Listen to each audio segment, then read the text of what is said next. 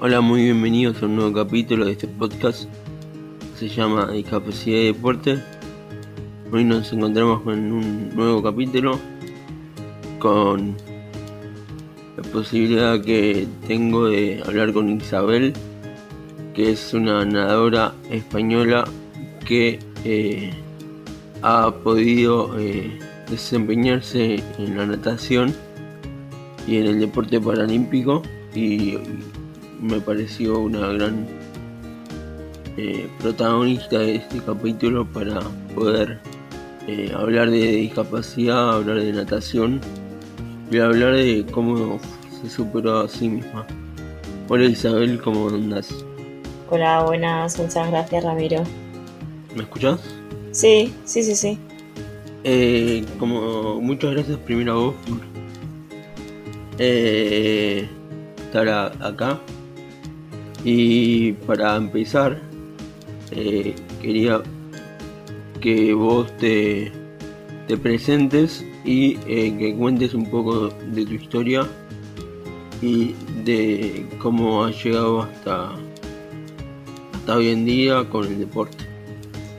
Vale, bueno, nada que decir que un placer estar hablando contigo y conocerte, aunque sea a distancia gracias a las nuevas plataformas que han surgido por la nueva situación. Y nada, pues yo soy Isabel Juan Hernández Santos, soy nadadora paralímpica y bueno, yo vengo de una pequeña ciudad de, de, España, eh, de Extremadura. Y, nada, allí comencé, bueno, yo soy adoptada lo primero y bueno, eh, vengo de China y bueno, mis padres vivían donde he crecido, en, Mérida, y donde comencé a nadar a los 7 años. Y a los 12 eh, conocí el mundo de la natación adaptada. Y nada, allí me inicié, empecé a ir a campeonatos de España, a, a campeonatos internacionales luego. Y, y a los 18 años decidí dar el salto eh, a, irme fuera de casa y a seguir con mis entrenamientos en, en Madrid, donde vivo actualmente, en el Centro de Alto Rendimiento eh, Joaquín Blume. Y allí pues vivo, entreno, estudio y hago, y hago mi vida. Muy interesante lo que has contado. Eh, contame y contarle a la gente que, que va a escuchar próximamente este capítulo. ¿Qué discapacidad tenés? Y qué eh, tuviste que atravesar por la discapacidad, qué barreras tuviste que atravesar y de qué manera lo, lo, hiciste y qué sacaste, qué experiencia eh, sacaste con eso. Vale, bueno, yo tengo una pequeña malformación en la, en la mano izquierda eh, desde que nací. Eh, es, una, es una discapacidad de nacimiento y, bueno, eh, al principio cuando llegué a España, digamos que mm, solo tenía un dedito y mis padres decidieron operarme para, para, para poder hacer una pequeña pinza y poder agarrar mejor las cosas y manejarme mejor. Y bueno, entonces ahora digamos que yo le llamo llave inglesa, entonces podéis imaginaros una llave inglesa y, y, ese, y esa sería más o menos la forma de mi mano. Y nada, la verdad es que eh, mi infancia y toda mi vida, la, verdad es que la, la, recuerdo pues como, como una más. Lo que pasa que sí es verdad que yo siempre cuento una anécdota interesante y es que yo he tenido, y así lo he sentido, em, he tenido como más dificultad, entre comillas, eh, en mi día a día por venir de otro país, por ser china, que por mi discapacidad en sí. Siempre eh, que andaba por la calle o, o conocía gente nueva, eh, pues lo, primero que me miraban obviamente pues eran mis rasgos que eran diferentes y eran chinos. Y bueno eso era eh, objeto de burla a veces. Y luego ya eh, cuando se fijaban en mi mano y demás pues atacaban por ahí también. Pero siempre he sido el punto de muchas miradas, eh, principalmente por venir de otro país. Y nada, pero es verdad que he tenido la suerte tanto en el colegio como en la natación posteriormente, eh, bueno, y en gimnasia rítmica que hice antes de, descubrir la natación. Eh, he tenido la suerte de conocer a gente, a gente muy buena que ha estado y está y sigue a mi alrededor, que me ha apoyado y, y me ha aceptado tal y como soy, tal y lo que tengo. Y, y no me ha dado de lado por venir de otro sitio o por, por tener por, ser físicamente de otra manera.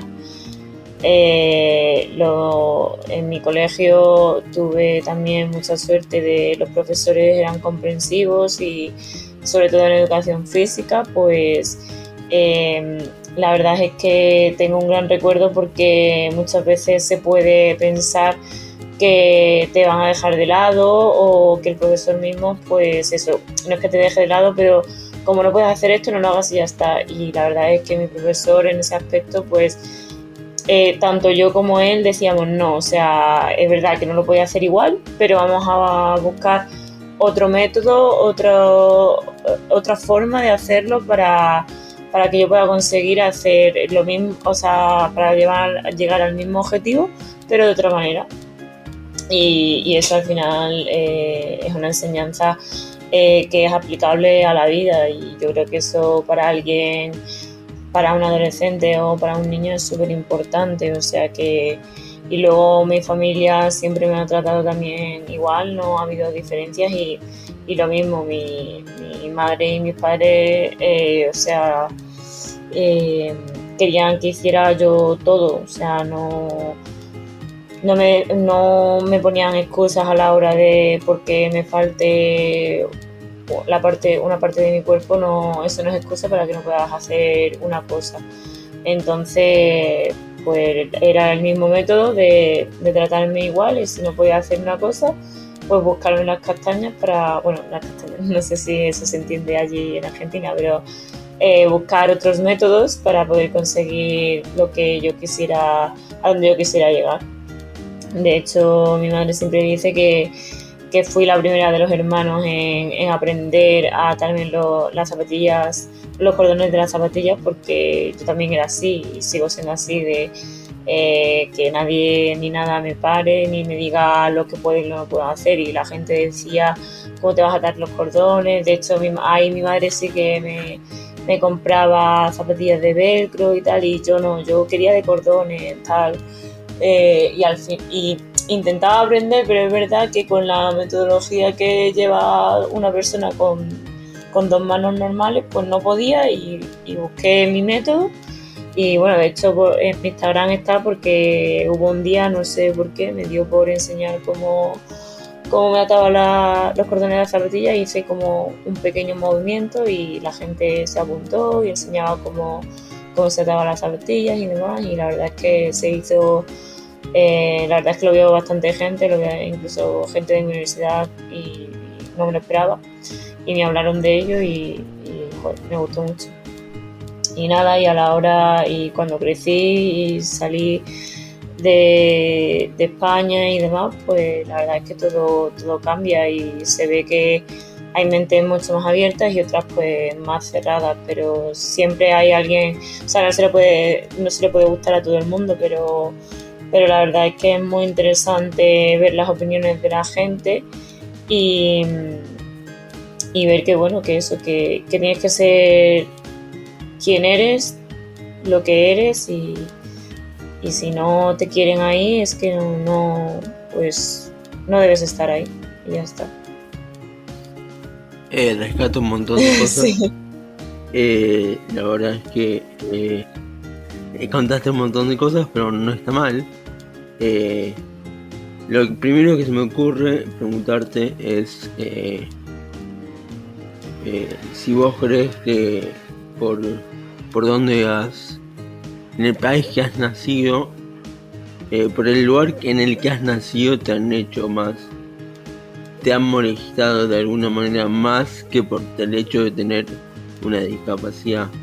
Y eh, en cuanto a eso, ¿cuánto te afectó en lo, a nivel psicológico? Bueno, yo siempre he sido una persona con mucho carácter y que no le ha importado mucho lo que piensen los demás de, de, mí. Entonces, bueno, yo creo que en ese aspecto he tenido mucha suerte de, tener de tener esta característica mía y, bueno, la verdad es que no, no me afectó demasiado. O sea, sé que obviamente hay gente que le puede afectar mucho y, o sea, no me, lo siento mucho por esa gente, obviamente, porque lo pasa mal, lo sufre, como cualquier otra cosa de la vida, pues cada uno lo, no lo tomamos como, como bien sabemos. Yo, pues eso, tengo la gran suerte de de que no me importa mucho lo que piensen los demás y, ya te lo he dicho, o sea, si no me quieren en algún lugar es que no debo de estar en ese lugar. Y tampoco vale mucho la persona la, eh, que me está rechazando, entonces pues eh, ellos se lo pierden, así que nada, de pequeña pues lo llevas un poco peor en el sentido de, pues sí, te entran tus miedos de si te van a, dejar de lado o no te vas a poder adaptar, pero gracias a mi carácter, pues yo me echaba para adelante, decía mis cuatro cosas, que aquí estoy, que esta soy yo, y así, y con mis amigos, y, así con todo, la verdad. No, no tengo mucho, mucho problema, la verdad. Eh, rescato que te lo tomas desde una de una mejor manera si se puede decir eh, y no lo tomaste como una ofensa aunque es una ofensa lo tomaste como que la persona que, que te dejó de lado se pierde el hecho de conocerte. Eso me parece muy muy rescatable. Y habla un poco de que eh, eh, puedes desarrollarte socialmente y no, no por el hecho de que no te no se acerquen a vos en el buen sentido de la palabra te haya afectado. No sé si se entendió. Eh, y querían preguntarte también del deporte, cómo empezó todo y cuál fue tu primer encuentro con el agua, si se quiere decir. Bueno, eh, la verdad es que empezar a empezar empezó a los 7 años, pero yo siempre cuento que eh, mi relación con el agua ha sido de toda la vida, porque eh, obviamente yo no me acuerdo, pero hay otra anécdota que cuenta siempre también mi madre. mi madre cuenta un montón de anécdotas que, eh, bueno, yo estaba jugando en el campo de mis abuelos y tenían una piscina y a mí me encantaba el agua, ella lo sabe desde siempre y nada, ese, ese verano pues fuimos allí y nada, de repente me ven en el agua y, todos corriendo, porque yo era muy pequeña, todos corriendo a salvarme, tal y cual, y, vamos, que casi no tuvieron que hacer nada porque yo más o menos eh, casi iba nadando a la escalerita y demás para salir. O sea que mi relación con el agua la verdad es que siempre ha sido muy buena y desde muy chiquitita, o sea, siempre me ha gustado muchísimo el agua. Y, pero es verdad que empezó bastante tarde porque al principio, no sé por qué, empecé a hacer gimnasia rítmica. Em, y bueno, y cuando decidí dejarla porque no me gustaba, eh, mi madre siempre me ha dicho que, que a mí y a todos mis hermanos que teníamos que hacer algún deporte. Y entonces fue ella la que me dijo, ¿quieres probar la natación? Y yo sin saber qué era natación, dije que sí. Eh, fui a hacerme las pruebas, tal y cual, y, entré en, la escuela de natación y sin saber qué era la competición, me preguntaron que si quería competir y yo dije que sí y a la semana estaba compitiendo, eh, ganando y ya pues lo que ya he contado, yendo a Campos de Extremadura, luego nacionales, luego descubrir la natación adaptada y, y bueno, así, así se han ido sucediendo las cosas. Eh, no fue, por lo que vos estás contando, eh, fue más una aventura que eh, después se convirtió en un desafío, me parece. creo que lo tomaste como vamos a ver qué pasa y a ver qué sacó esto y después descubriste que, que te gustaba por ahí y, y, lo tomaste con más seriedad. No sé si es un pensamiento mío o está, es, lo correcto, me parece. Sí, obviamente yo nunca, nunca, en, en, un principio nunca pensé que iba a llegar tan lejos haciendo natación y, y que iba a durar tanto y me iba a llevar a tantos lugares. O sea, nunca te piensas que te vas a dedicar profesionalmente a ello, y menos con siete años. Eh, yo simplemente, eh, pues todo empezó como cualquier niño. Lo que pasa que a mí me, me gustaba excepcionalmente y bueno, y me gusta eh, me gusta entrenar, me gusta dedicarme a ello y entonces, pues bueno, y luego eh, pues los frutos que me da, que me da esos entrenamientos y ese trabajo, pues eh, también, también me gusta, entonces por eso continúo haciendo lo que hago. Mm, me quedo con lo de me gusta porque lo que hago es muy nada. es muy positivo y por algo lo sigues haciendo. Eh, ¿Qué reconocimiento o qué carrera te marcó más y por qué motivo? Bueno, la verdad es que hay muchos momentos en una carrera deportiva, sobre todo, bueno, eso, cuando llevas tantos años haciendo eh, algo, cuando te hacen esa gran pregunta no sabes qué contestar, pero bueno, yo siempre eh, digo que, a mí me marcó mucho una competición, un trofeillo en mi, en mi, ciudad, eh, bueno, en, en, la liga que se hacía en Extremadura y era en Naval Moral y donde allí nadé mi prueba, la que era en, entonces mi prueba y allí conseguí la mínima para los Juegos de, Pekín y nada, hice una gran prueba, hice una gran marca y acabé muy contenta y muy satisfecha. Y luego también me quedaría con la de hace dos años, el, el Campeonato del Mundo, el relevo que tenemos ahora mismo, que quedó bronce en el Mundial. Y, que era la primera vez que ese relevo creo que quedaba, quedaba entre los tres primeros en un mundial. Y bueno, eh, si, hay, si, si, me hago la mínima eh, para los Juegos de Tokio se llevará ese relevo y, creo que tenemos grandes posibilidades de, de, conseguir también medalla en los Juegos y sería, sería también muy bonito y un orgullo formar parte de ese equipo. Me imagino que sería un orgullo, eh, ojalá que sea así. Eh, ya yendo un poco más al lo que sería el final eh, de este capítulo, quería preguntarte cómo ves que es tratado una persona con discapacidad en la actualidad.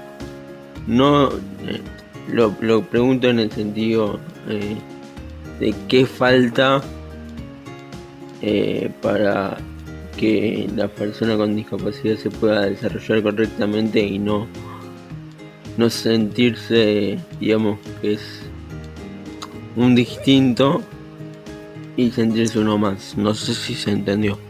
Sí, sí, perfectamente. Eh, pero la verdad es que falta, yo diría que lo que falta es normalizarlo como muchas otras cosas, pero sobre todo normalizarlo y eso eh, yo siempre abogo porque todo está en la base de la educación y siempre lo diré que todo está en la educación. Entonces, la normalización y tanto el aprendizaje como, como todo en la vida eh, está en la educación. Entonces, si no educamos a los niños desde la base, desde que no enseñamos que hay gente diferente con, con diferentes eh, con diferentes físicos, con diferente mentalidad o lo que sea, y que hay que enseñar a respetar a que son igual de válidos, pues no va a cambiar mucho la cosa. Además, también eh, normalizándolo, pues, o sea, me quiero referir a que no tiene que, no tenemos que, pensar, uy, aquí hay que poner una rampa para, para sillas o, o en un gimnasio que falten máquinas para, para gente pues como a mí, que, que no haya barras especiales para, para que yo pueda sujetarlas. Eh, si, si, estuviera normalizado, si, si, se tuvieran en cuenta esas cosas, esas cosas existirían eh, y ni habría que pensarlas. En plan, es que eso es, que eso normal. O sea, eh, esta persona pues necesita hacer su gym entonces yo encontrarme con una barra que, que esté para, para mí, para que yo pueda hacer el gimnasio. Entonces creo que falta mucho, falta mucho. Y, es que hay mucho desconocimiento, entonces pues, pues creo que falta, falta mucho para que se normalice eh, la situación. Sinceramente opino muy, eh, muy similar a vos. Eh, creo que falta bastante en lo que es la educación. Creo que eh, además en mi caso adaptar eh, a las personas que les cuesta el tema del aprendizaje por la discapacidad.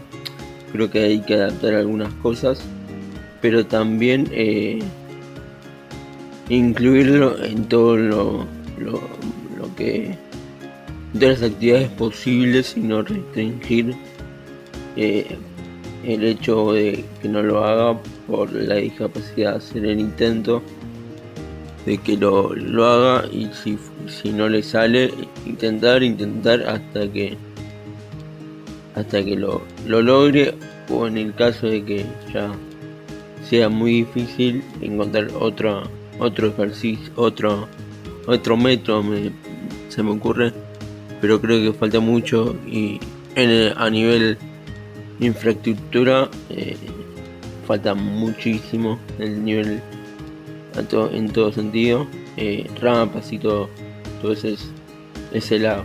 Pero bueno creo que por ahí lo hay que empezar y creo que con la palabra se cambia un poco. Te quería agradecer Isabel y para finalizar eh, que es un mensaje eh, eh, o alguna sugerencia o algún algún aprendizaje que te que quieras transmitir eh, algún lema que tengas. Nada pues agradecerte eh, sobre todo agradecerte a ti que has contactado conmigo que has contado conmigo para tu podcast que la verdad es que muy agradecida porque quieras contar conmigo y, bueno ya, ya lo escucharé ya me pasará y lo escucharé.